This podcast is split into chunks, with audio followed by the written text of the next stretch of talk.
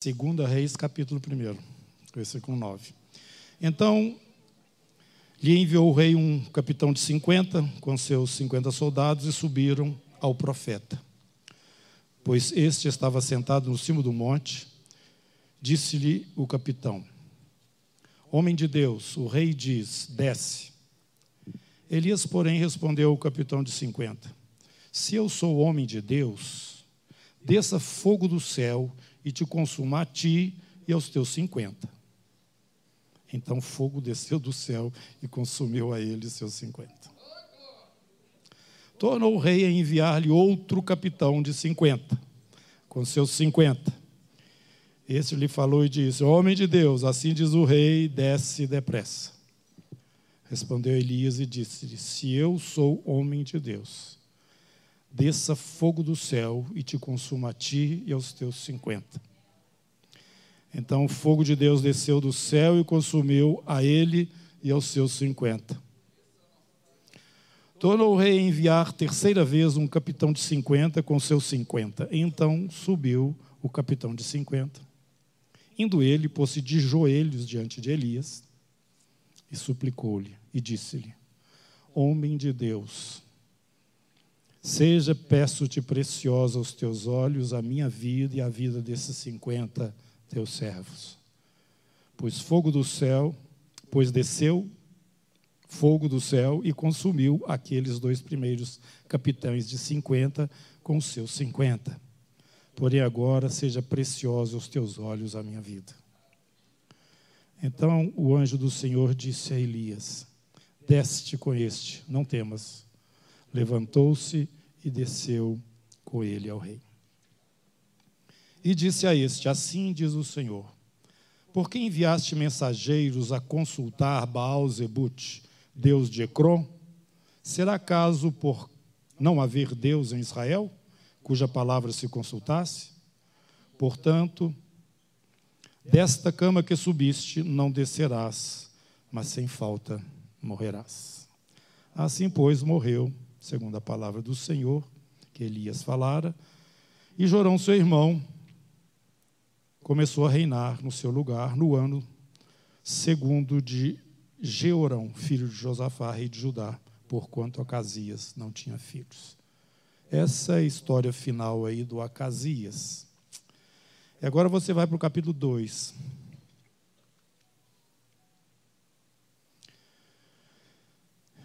Quando estava o Senhor para tomar Elias ao céu por um redemoinho, Elias partiu de Gilgal em companhia de Eliseu.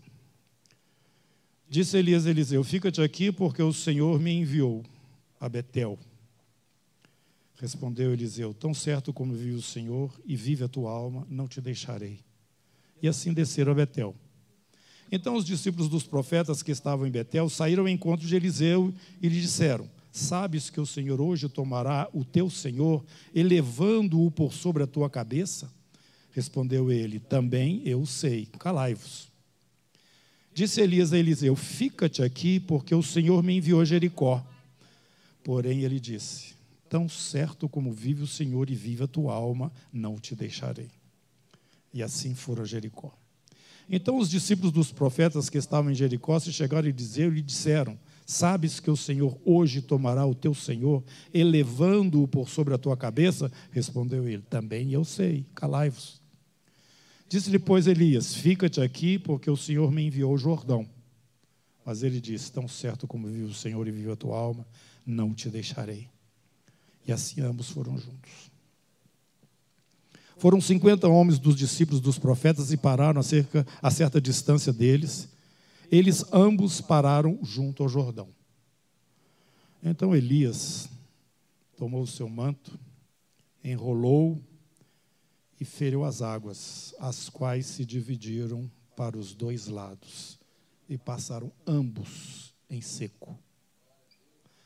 Havendo eles passado, Elias disse a Eliseu: Pede-me o que queres que eu te faça antes que eu seja tomado de ti.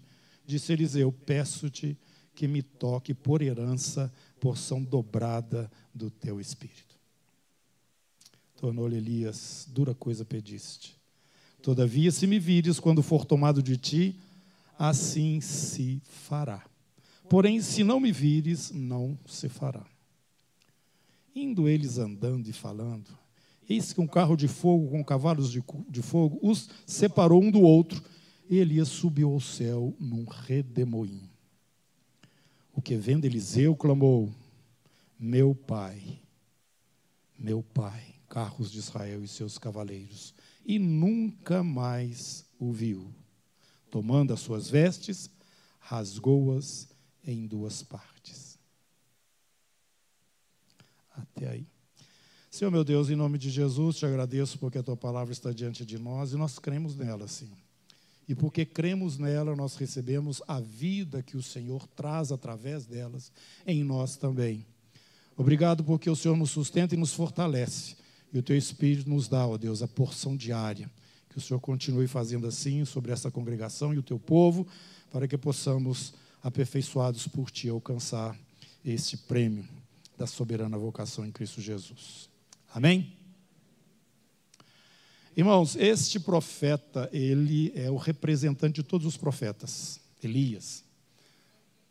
Ele é um profeta bem, eu diria, consistente dentro do seu ministério profético, né? Um homem que impactou Israel é, de tal forma que o próprio rei né, vivia na dependência daquilo que aquele homem é, orientava e dizia. E por resistir o que ele dizia e falava, vinham consequências terríveis, que nós sabemos da história lá da seca em Israel, e aquele momento em que se ajuntam os profetas de Baal lá no Monte Carmelo, e Deus, através desse Elias, faz descer fogo do céu e consome aquele holocausto.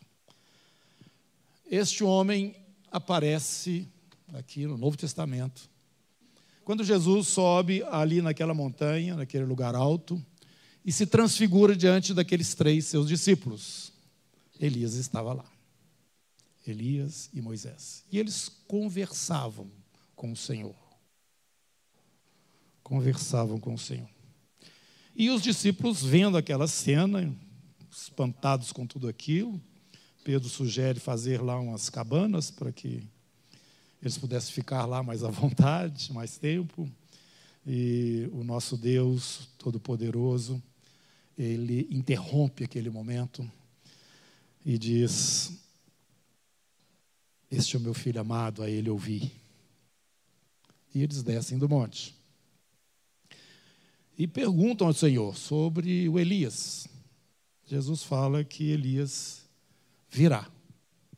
Mas fala também que Elias veio no espírito de João Batista, que foi o seu precursor. Essa instrução que nós temos sobre este homem, é, porque não morreu, foi arrebatado aos céus. Ele não foi arrebatado na carruagem de fogo, como alguns pensam, ele foi arrebatado num redemoinho. Ele foi separado de Eliseu por uma carruagem de fogo. E o final, no último livro da, do Antigo Testamento, nós temos ali a promessa de Deus para o povo de Israel, que antes que viesse aquele momento glorioso que eles aguardavam, do reinado messiânico, Deus enviaria aqui o profeta Elias. E ele converteria o coração dos pais aos filhos e dos filhos aos pais. Por isso, até hoje, Israel né, tem essa expectativa de que Elias volte. Inclusive, até na Páscoa tem lá o. Acho que não é só na Páscoa, não. É, todos os Shabat tem lá o cálice do Elias, que ele pode chegar a qualquer momento e participar daquele momento ali, que é a comunhão da família judaica. Este, este Elias, eu creio que literalmente ele vai se apresentar mesmo aqui na terra ainda. Nós temos esse relato lá no capítulo 11 do livro do Apocalipse. Lá não fala Elias, mas fala a respeito de duas testemunhas. E uma dessas testemunhas, que praticamente na interpretação de todos que analisam, observam as profecias, se encaixa perfeitamente na pessoa de Elias. Agora, o outro tem discussões. Ah, fala que era Enoque, fala que é Moisés, blá, blá, blá, né? e com as suas justificativas juntas. Nós não vamos entrar nesse detalhe. Agora, o fato do Elias é algo é, impressionante. Esse Elias, ele marcou né, é, a história do povo de Israel e é o, o personagem principal entre todos os profetas, embora o seu sucessor chegasse a realizar o dobro, se você for contar os, os milagres que Deus fez através do ministério de Eliseu, é exatamente o dobro daquilo que foi que foram os milagres que Deus operou através do Eliseu. E foi esse Elias. E foi esse, obrigado. E foi esse o, o, o pedido de Eliseu. Eliseu sabia, e todos os outros que estavam sendo é, instruídos, discipulados nas escolas dos profetas, provavelmente o próprio Elias era o responsável principal dessa escola, em todos os lugares por onde eles passavam, naquele percurso até o momento em que Elias seria arrebatado, eles já tinham conhecimento de que Elias ia ser arrebatado. O Espírito de Deus já tinha colocado isso no coração daqueles que estavam dentro desse movimento profético. Agora, o principal destes era o próprio discípulo de Elias, que era o Eliseu. Ele sabia disso. E todo lugar por onde passavam, chegavam ali os outros e falavam: Você sabe? Sei, fica quieto, calai-vos. E Eliseu, ou melhor, e Elias dizendo a Eliseu em cada lugar por onde ele passava: Fica aqui. Ele falou: Não, eu vou com você. Ele sabia que ele não podia perder esse momento. Eu não podia perder esse momento. Eu estou andando aqui com Elias, né, já há um tempo, sou aqui o, o assistente dele, seu sucessor. Eu vou com ele até o final. Eu quero estar presente nesse momento em que ele for levado. E eles vão andando, os discípulos vão ficando para trás, eles chegam ali no Jordão, naquele mesmo lugar ali por onde o povo de Israel passou, quando atravessou né, o Jordão. Agora, no sentido contrário, porque quando o povo de Israel chegou, o Jordão também abriu. Vocês lembram disso? Quando a arca vai chegando no ombro dos sacerdotes e eles tocam na água, o rio Jordão abre. E eles passaram, bem enxuto. Agora, um homem só, com o seu discípulo, se apresenta ali naquele mesmo lugar e toca com seu manto nas águas e as águas abrem. Eliseu passa com Elias. E os dois vão conversando. Campina do Jordão. Andando. De uma hora para outra acontece esse evento maravilhoso. Mas antes que esse evento ocorresse, Elias fala para Eliseu: Eliseu, eu vou ser tomado, sim, vou ser levado. Pede o que você quer agora, está no final do ministério, o que, que você deseja que eu te abençoe? Aí chegou a hora do Eliseu. Aí chegou a hora dele. Eu quero porção dobrada. Eliseu olhava Elias impressionado com a unção de Deus na vida dele. Ele servia aquele homem percebendo o poder de Deus dentro daquele homem simples, simples. Elias era um dizer assim, um cara meio bronco. Não era um sujeito culto, não era uma pessoa de expressão em Israel, ele era um desconhecido. Até que ele se apresenta diante do rei e fala todas aquelas coisas.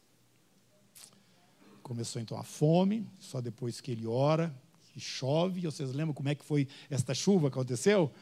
Ele falou para cá, pode voltar que vai vir chuva. Ele se prostra diante do Senhor. Se não me engano, por três ou sete vezes. Quantas vezes?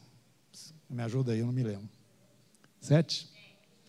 Até que aparece lá de cima do Monte Carmelo, ele vê, aparece uma nuvem no céu, limpinho, que azul, assim, que não tem nada de nuvem, né? Parecia uma nuvem do tamanho da mão de um homem. Nós cantamos isso. E vem chuva sobre Israel. Glória a Jesus. Esse homem diz então para o Eliseu: Tudo bem, eu acho que você pediu uma coisa meio muito alta. O próprio Elias achou que ele foi meio ousado. Mas fala para ele o seguinte: Olha, se você me vir quando eu for tirado, você vai ter isso que você Está pedindo. Se não, não.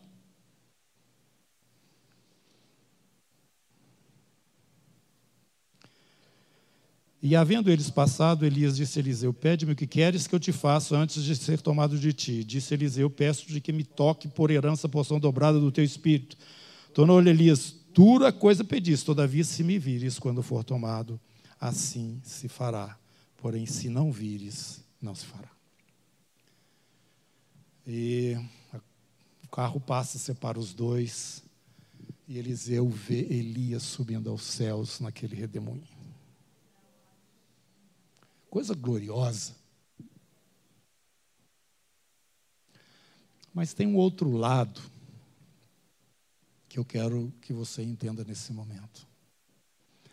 Naquele momento subiu para o Senhor o homem no qual todos os homens e mulheres tementes a Deus tinham o seu apoio, a sua referência.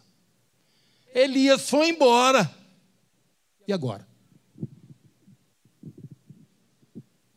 Deu um buraco. O grande Elias, o profeta do nosso Deus, desapareceu. A quem nós vamos consultar? Como é que vai ser daqui para frente? E eu posso falar para vocês com segurança talvez pelas suas próprias experiências de vida, você vai chegar a essa mesma conclusão. Que o próprio Eliseu, ele ficou assim meio no ar. Porque eu andei o tempo todo encostado nesse homem aqui. E ele foi embora. Ele foi embora. Mas aí, ele olha em volta assim e vê o manto de Elias. Ficou para trás. E eu vi ele subir. O manto dele está aqui. Ele pega o manto do Elias e volta e encontra com Jordão.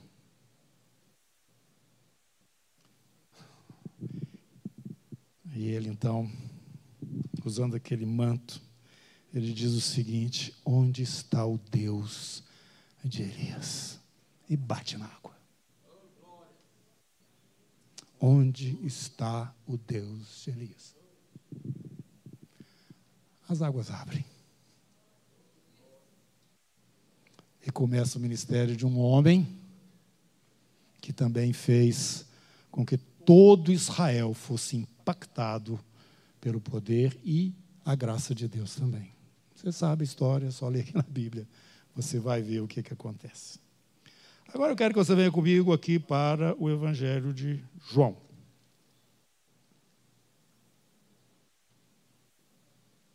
Tem um momento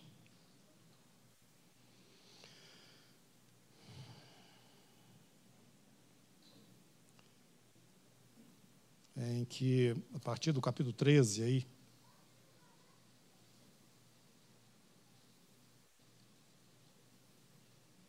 Jesus conversando com seus discípulos logo depois da ceia.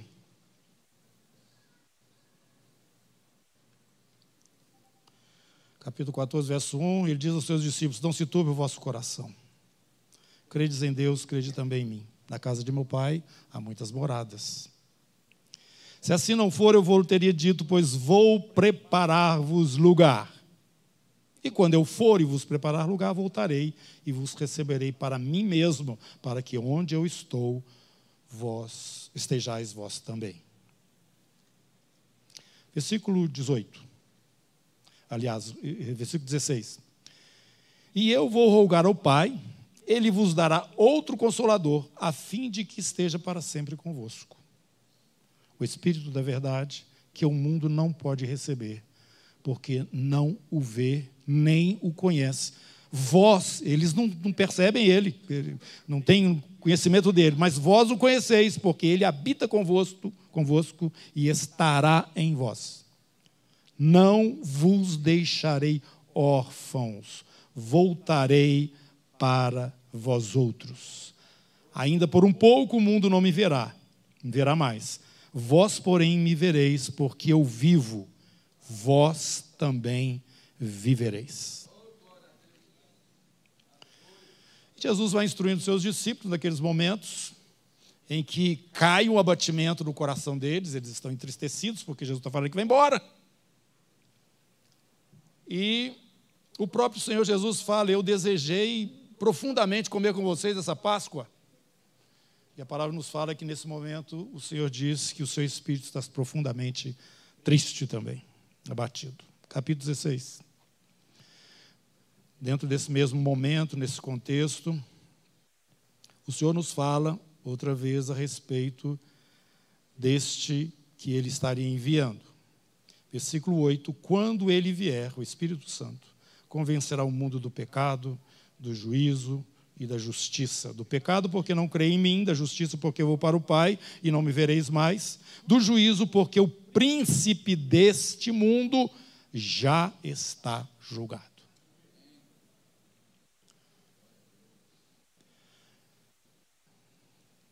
Versículo 16. Um pouco e não mais me vereis. Outra vez, um pouco e ver-me-eis.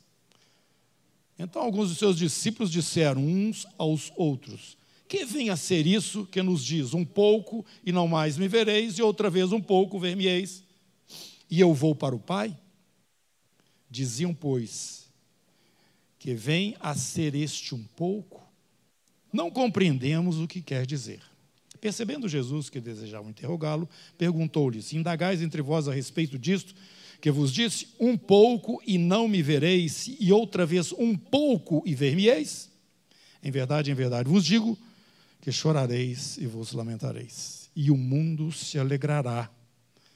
Vós ficareis tristes, mas a vossa tristeza se converterá em alegria.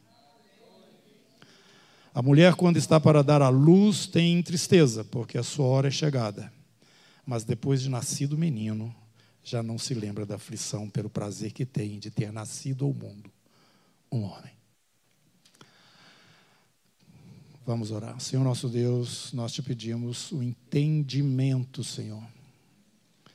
Faça-nos entendidos. A tua palavra nos fala que os sábios entenderiam, Senhor. Nós precisamos entender o nosso momento, nós precisamos entender todas as coisas que dizem respeito, Senhor Deus, ao nosso chamado e à nossa vocação no Senhor. Em nome de Jesus. Amém. Irmãos, esse mesmo momento que ocorreu com Eliseu, está ocorrendo aqui com os discípulos. Agora o senhor vai embora? Sim, estou partindo. Que coisa gloriosa, né? Jesus está voltando para o Pai. E nós? Onde é que nós ficamos nessa história? O Senhor Jesus falou assim, eu vou enviar o Consolador, o Espírito Santo. Ele já está com vocês, entre vocês, e vai estar em vocês.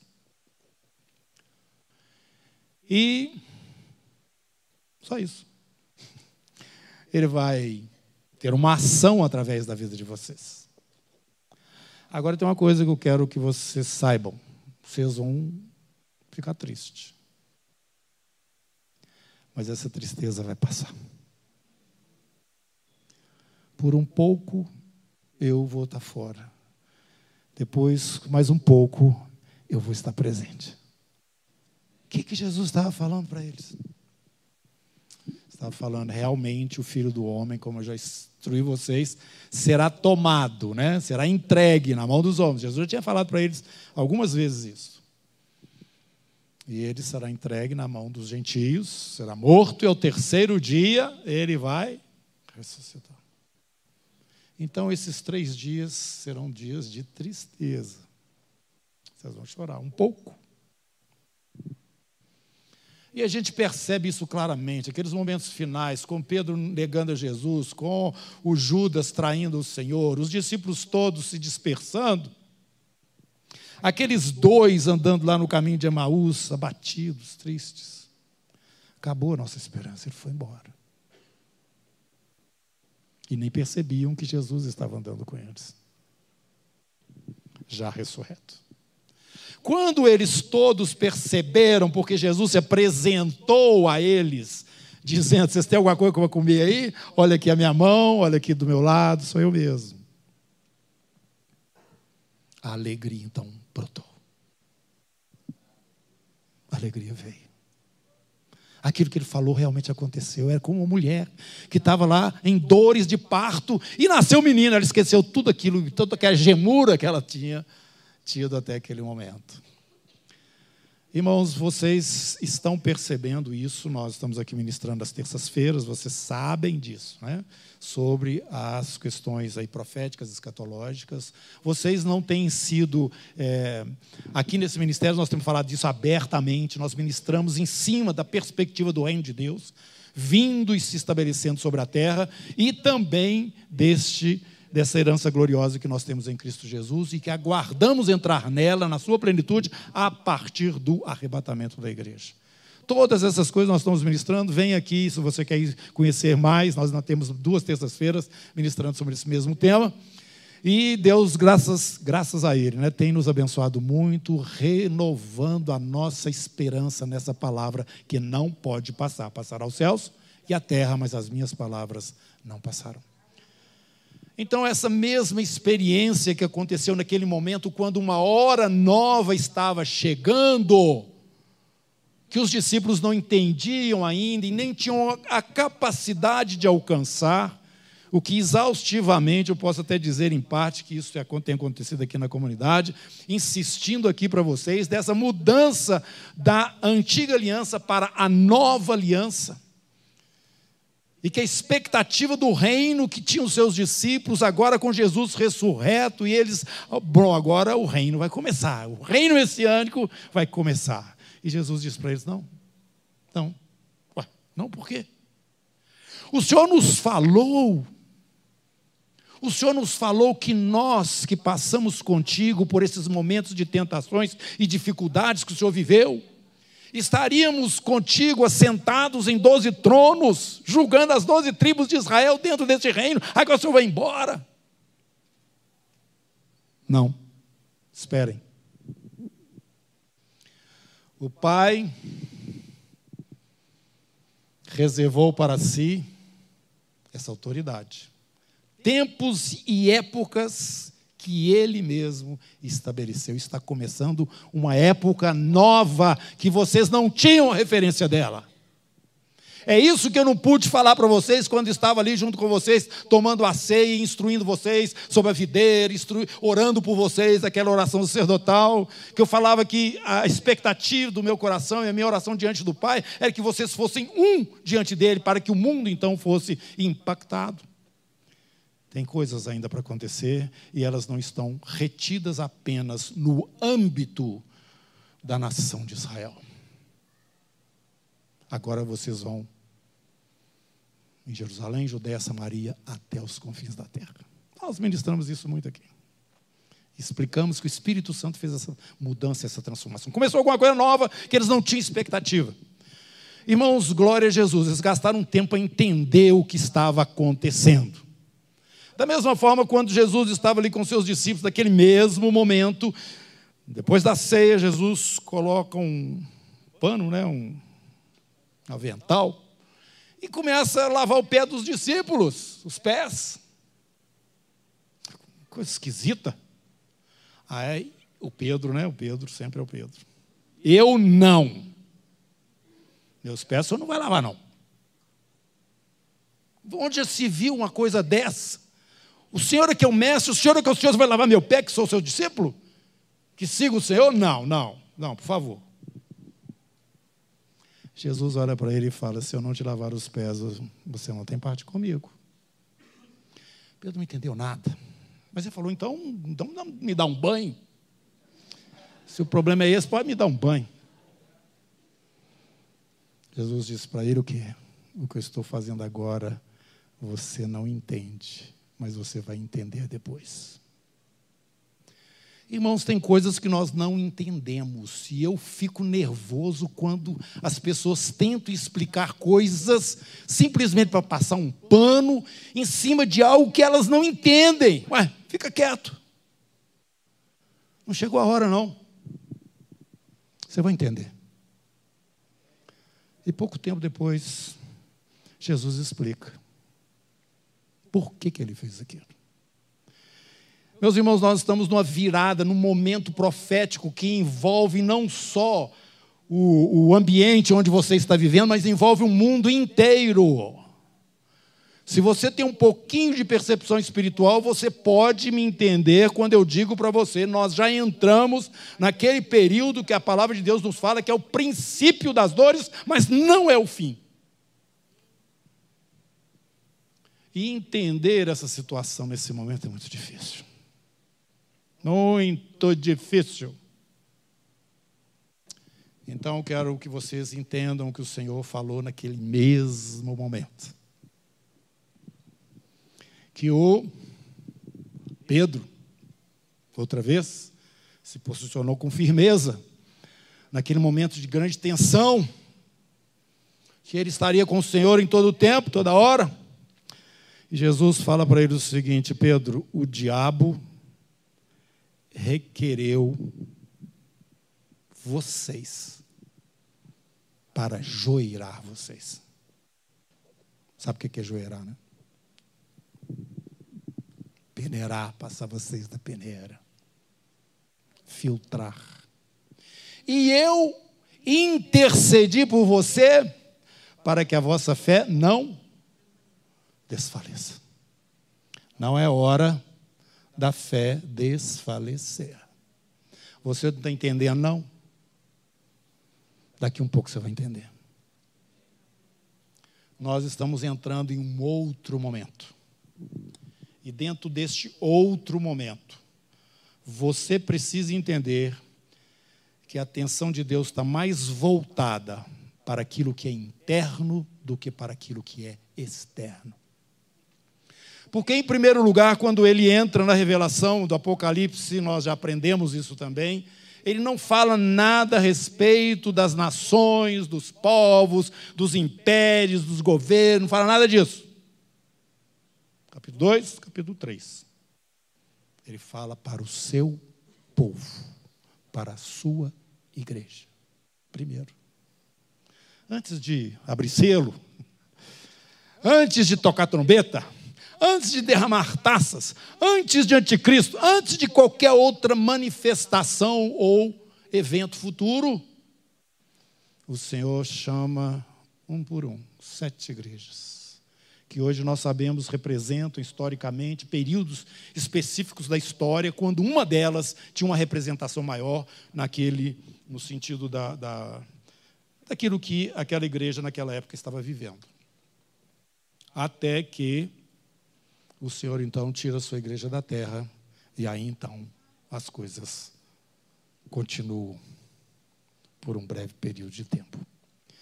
Então eu queria trazer para você esta palavra e lembrando o seguinte: vocês não estão entendendo agora, vocês vão entender depois. Se eu estou saindo, vocês estão tristes, mas vocês vão ficar muito alegres.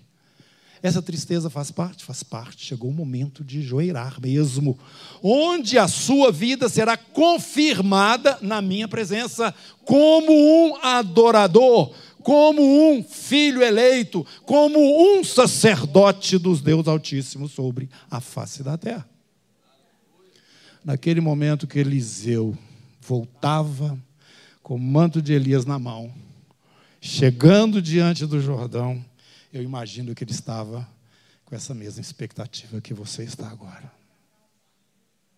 O que, que vai ser agora?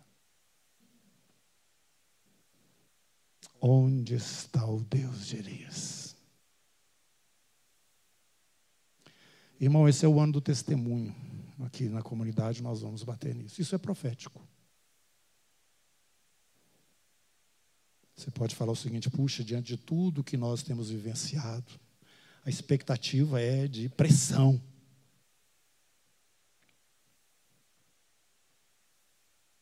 O que tínhamos como esperança foi embora. Eu enviarei o meu espírito. Pega a sua capa. Vai na direção do Jordão.